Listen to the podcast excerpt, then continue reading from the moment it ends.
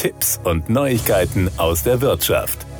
Die Bundesregierung will den Garantiezins bei Lebensversicherungsprodukten weiter senken. Ab Januar 2022 sollen Neuverträge dann nur noch mit einer jährlichen Verzinsung von höchstens 0,25 Prozent über die gesamte Laufzeit auf den Markt gebracht werden dürfen.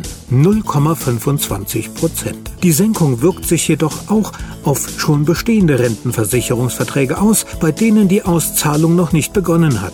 Die Konsequenzen der neuen Regelung sind fatal. Sie bedeuten niedrigere Renten, höhere Provisionen und höhere Kosten, kritisiert Axel Kleinlein, Vorstandssprecher des Bund der Versicherten e.V. BDV. Bei vielen Riester, Rürup und betrieblichen Rentenversicherungsverträgen werden die zukünftigen Renten auf Grundlage des neuen Rechnungszinses festgelegt. Wir rechnen mit Rentenkürzungen im zweistelligen Prozentbereich, so Kleinlein.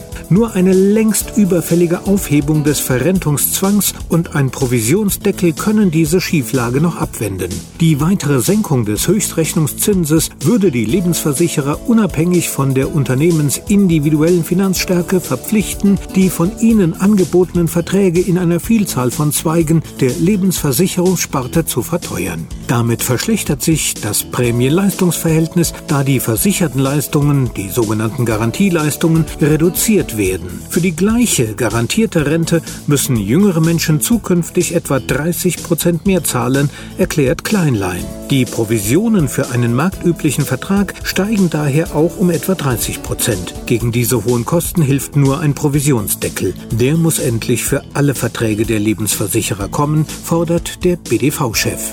Die Kürzungsmöglichkeit für zukünftige Renten haben sich die Versicherer ins Kleingedruckte oft mit maximaler Intransparenz geschrieben. Wehren können sich die Riester- und Rürup-Sparerinnen nicht, da sie gesetzlich verpflichtet sind, am Ende ihrer Ansparphase eine Rente bei einem Lebensversicherer zu beziehen. Gegen die Zwangskürzung bei den Renten hilft nur, den Verrentungszwang zu streichen.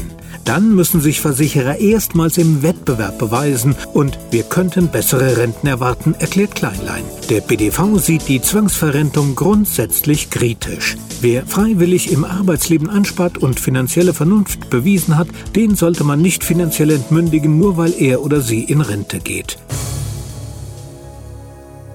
Das waren Tipps und Neuigkeiten aus der Wirtschaft.